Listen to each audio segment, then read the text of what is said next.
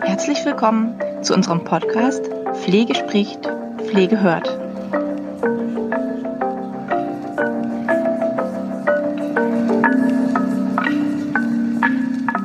Herzlich willkommen zu unserer heutigen Podcast-Folge. Ich freue mich schon ähm, auf und über das Thema. Es geht heute um Praxisanleitung oder überhaupt um, wie leite ich Schüler an. Das ist ja so ein großes Thema.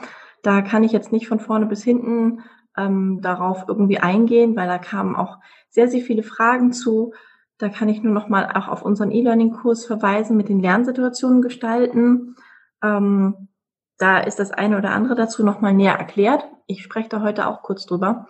Ähm, ich möchte mich aber ein bisschen fokussieren auf das Thema Lernsettings.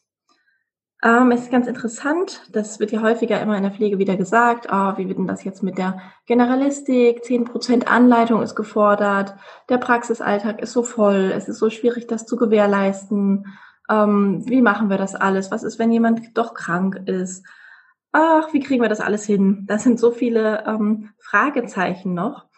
Und ein bisschen kriegt man das ähm, entstaut sozusagen oder entzerrt, wenn man sich das Thema Lernsettings nochmal anguckt.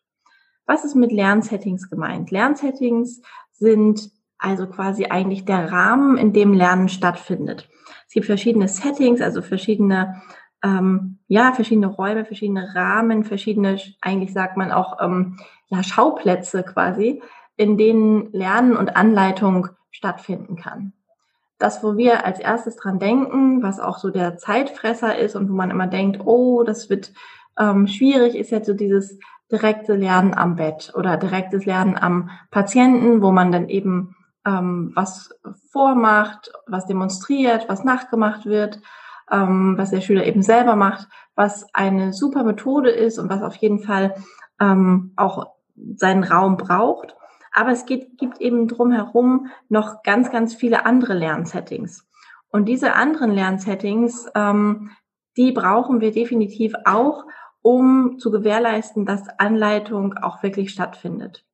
Das wäre zum Beispiel so etwas wie eine Vorbereitung ähm, eines Schülers, äh, der zum Beispiel sich ins Stationszimmer zurückzieht oder in, ins, ähm, ja, in, in den Wohnbereich und zum Beispiel ein Tablett vorbereitet für eine spezielle Mundpflege oder für eine subkutane Injektion oder ähm, für eine Wundversorgung, für verschiedenste ähm, Maßnahmen, die durchgeführt werden am Bewohner oder am Patienten, mit dem Bewohner, mit dem Patienten. Da brauchen wir ja auch sozusagen, da braucht der Schüler irgendwann ja auch die Sicherheit, dass er weiß, was gehört dazu, worauf muss ich achten, ähm, was darf ich nicht vergessen, damit ich nicht noch zehnmal rauslaufen muss, um bestimmte Hygieneregeln auch zu beachten. Das heißt, ich kann dem Schüler einen, im Rahmen einer Lernsituation zum Beispiel auch verschiedene Arbeitsaufträge geben, um das Lernen einzubetten in den Alltag. Wir müssten das Ganze ja auch vorbereiten. Das heißt, jetzt macht es eben der Schüler oder nachbereiten. Ja, und natürlich gehen wir dann noch in Kommunikation und haben unsere Rolle als Anleiter da, dabei auch. Das ist selbstverständlich. Ähm, trotzdem ist es eine andere Art nochmal des Lernens. Nicht eine komplette Situation, sondern in Teilsituationen auch zu lernen. Das heißt, dass ich eben auch eine Situation nachbereiten lassen kann. Egal, ob es jetzt ein Zimmer ist, ein ähm, Materialien ähm, im Umgang mit Medikamenten nachher im letzten Ausbildungsjahr also hier gibt es ganz viele Möglichkeiten, wie wir Teilaspekte lernen lassen können und das Ganze in den Alltag mit einbetten können. Also Lernsetting 1, habe ich schon gesagt, natürlich ne, direkt, direktes Arbeiten mit dem Patienten. Lernsituation 2, vorbereiten lassen einer Situation, nachbereiten lassen einer Situation, ähm, das durchführen lassen, ja, ähm, auch unter Aufsicht natürlich aber auch das Reflektieren. Das Reflektieren einer Situation, die im Alltag passiert ist. Das gehört auch zur Anleitung. Nehmen wir nun mal den Bereich Palliativpflege oder nehmen wir den Bereich psychiatrische Pflege oder nehmen wir den Bereich gerontopsychiatrische Pflege. Ähm, hier gibt es viele Grenzsituationen auch, die auch reflektiert werden müssen, in denen der Schüler auch lernen muss oder der Auszubildende auch lernen muss, ähm, war das jetzt in Ordnung, wie wir damit umgegangen sind? Äh, wie kann ich mich verhalten? Wie ist es in Bezug auf Kommunikation? Wie sind die Zusammenhänge in dieser Situation auch einzuordnen?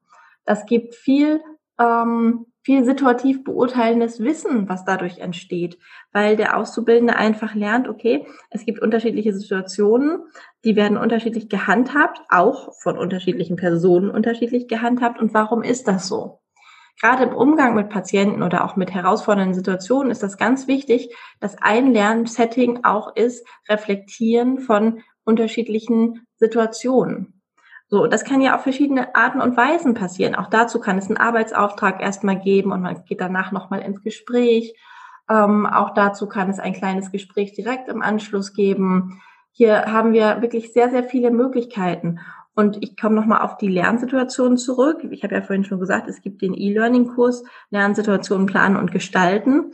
Ich habe ja schon im vorletzten äh, Podcast, glaube ich, erwähnt, das Buch von der Frau Knoch ähm, in dem es eben um Praxisanleitung gibt. Hier ist auch eine ähm, kleine Anleitung drin, wie man Lernsituationen plant und gestaltet.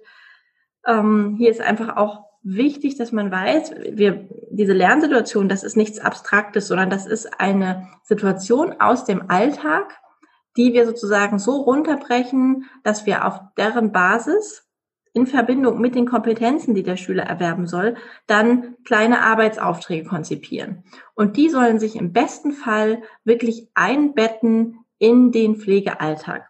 Das heißt, das nimmt sozusagen eigentlich das Problem raus, dass äh, diese, diese groß wirkenden zehn Prozent, ja, dass das zum Problem werden könnte. Also man gut plant, wird es wahrscheinlich sowieso nicht zum Problem werden, je nach Einrichtung natürlich. Ich bin da vorsichtig mit der Aussage, weil ich weiß, wie das manchmal aussieht. Ähm, trotzdem möchte ich behaupten, das ist auch meine Erfahrung, die ich gemacht habe die letzten Jahre, ist eine gute Planung, eine wirklich gute Planung und eine gute Dokumentation ähm, eine ziemliche Garantie dafür, dass Anleitung auch wirklich klappt. Und natürlich gibt es mal Ausnahmen und natürlich ist mal jemand krank. Ähm, wenn ich dann aber auf etwas zurückgreifen kann, wie zum Beispiel auf einen Arbeitsauftrag oder eben auf diese entsprechende Lernsituation mit Arbeitsauftrag, dann kann ich in, in so einem Fall eben auch mal ähm, umplanen, ohne dass da gleich ganz, ganz viele Stunden wegbrechen sondern dann kann man eben schauen, okay, wo waren wir? Okay, wie ist die Dokumentation der letzten Anleitung? Wie ist das Ganze gelaufen? Wo braucht er noch Hilfe? Wo kann ich ihn vielleicht tatsächlich alleine schon losschicken, etwas vorbereiten lassen? Ähm, und noch, noch mal einen Blick darauf werfen. Also hier ist ganz wichtig und auch noch mal zu erwähnen, die Dokumentation. Eine Anleitung, die nicht dokumentiert ist, ist natürlich auch eine Anleitung, aber die ist nicht ähm, fähig, irgendwo anzuknüpfen. Das heißt, ich weiß nicht, welche Kompetenzen wurden wirklich erworben ähm, in Bezug auf die schulischen Kompetenzen, die curricularen Kompetenzen, die erworben werden müssen. Ich weiß nicht, wie war der Schüler ganz genau.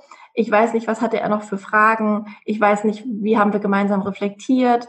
Deswegen, ich ähm, möchte wirklich ans Herz legen, ähm, gewöhnt euch an, gleich zu dokumentieren. Und das ist keine große Sache. Es gibt ja ähm, Anleitungschecklisten verschiedenste. Wir haben auch eine hier bei uns im, ähm, in den Dokumenten, die man runterladen kann.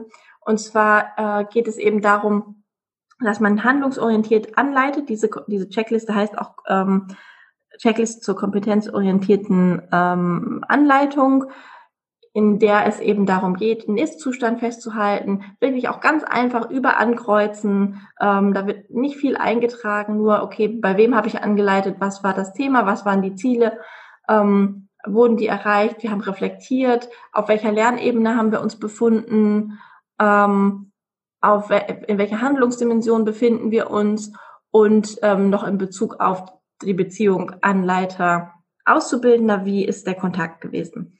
Also ganz wirklich runtergebrochen, viel mit Ankreuzen, viel mit, wo man nur Stichworte schreiben muss. Aber es bietet sich an, weil wir haben so einen lückenlosen Verlauf, in dem wir auch wesentlich besser ähm, hinterher nachvollziehen können, äh, wenn es dazu kommt, dass wir bewerten müssen. Eine Bewertung macht man nicht aus dem Bauch heraus und auch nicht daraus, ob ich einen Schüler mag oder nicht, sondern eine Bewertung erfolgt ja wirklich auf beobachtbaren Fakten. Und wenn ich die nur im Kopf habe, und selbst wenn ich mich austausche mit meinen Kollegen. Ähm, es ist nicht das Gleiche, als wenn ich wirklich die Einzelsituationen aneinandergereiht ähm, wirklich nochmal nachvollziehen kann. Also hier nochmal mein Hinweis, ähm, wirklich aufschreiben, wirklich dokumentieren. Mit welchem Dokumentationssystem ist tatsächlich relativ ähm, egal. Da, da müsst ihr gucken, was, mit was ihr am besten klarkommt. Ähm, die eine oder andere Einrichtung hat ja vielleicht auch schon was Brauchbares. Wenn nicht, kann man auf jeden Fall was Brauchbares entwickeln.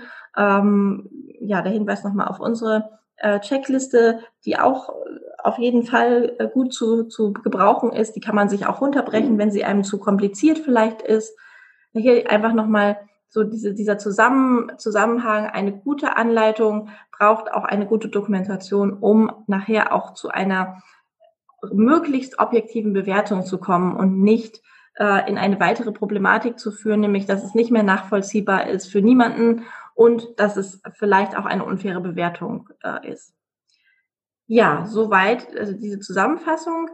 Die Lernsituation ähm, kann ich nochmal ans Herz legen, sich damit auseinanderzusetzen. Man kann eine Lernsituation dann selbstverständlich auch über mehrere Blöcke nutzen und sogar in verschiedenen Einrichtungen dann nutzen, in verschiedenen ähm, Einrichtungen, die kooperieren, kann man gemeinsam miteinander Lernsituationen konzipieren für verschiedene Blöcke, damit das Ganze dann auch besser Hand in Hand geht und auch jeder einen Überblick hat, ähm, was denn da gerade läuft. Deswegen ähm, zum Thema Lernort, Kooperation und Anleitung hier auch nochmal gucken, wie läuft denn die Ko Kooperation ab, die wir vielleicht mit anderen Einrichtungen haben. Sind wir da schon gut in Kontakt? Äh, wie läuft die Kommunikation? Wer kommuniziert? Haben wir gemeinsame Lernsituationen oder nicht? Ähm, stimmen wir uns wenigstens ab? Arbeiten wir eigentlich mit einer Schule zusammen oder mit verschiedenen Schulen zusammen? Wenn mit verschiedenen, wie sehen die curricularen Gegebenheiten aus? Das sind alles so Fragen, die sich hier dann noch stellen. Also ein kleines Fazit sozusagen von mir wäre dazu tatsächlich ähm, Anleitung geplant. Ja, auf jeden Fall. Anleitung muss nicht immer so stattfinden, wie wir das, wie wir das denken oder wie wir es bisher gedacht haben, sondern ist wesentlich flexibler möglich. Ähm, es gibt auch die Möglichkeit, dass Schüler sich untereinander anleiten. Hier gibt es auch ganz tolle Ideen und Konzepte. Ja, und alle diese Dinge, wenn sie im Nachhinein reflektiert werden, wenn sie im Nachhinein dokumentiert werden und wenn sie, wenn sie auch ähm, professionell in einem professionellen Kontext stattfinden, gehören mit zum Thema Anleitung und gehören mit zu diesen zehn Prozent. Es geht darum, dass pädagogisch, dass einen pädagogischen Rahmen gibt, in dem angeleitet wird und der Schüler nicht sich selbst überlassen wird.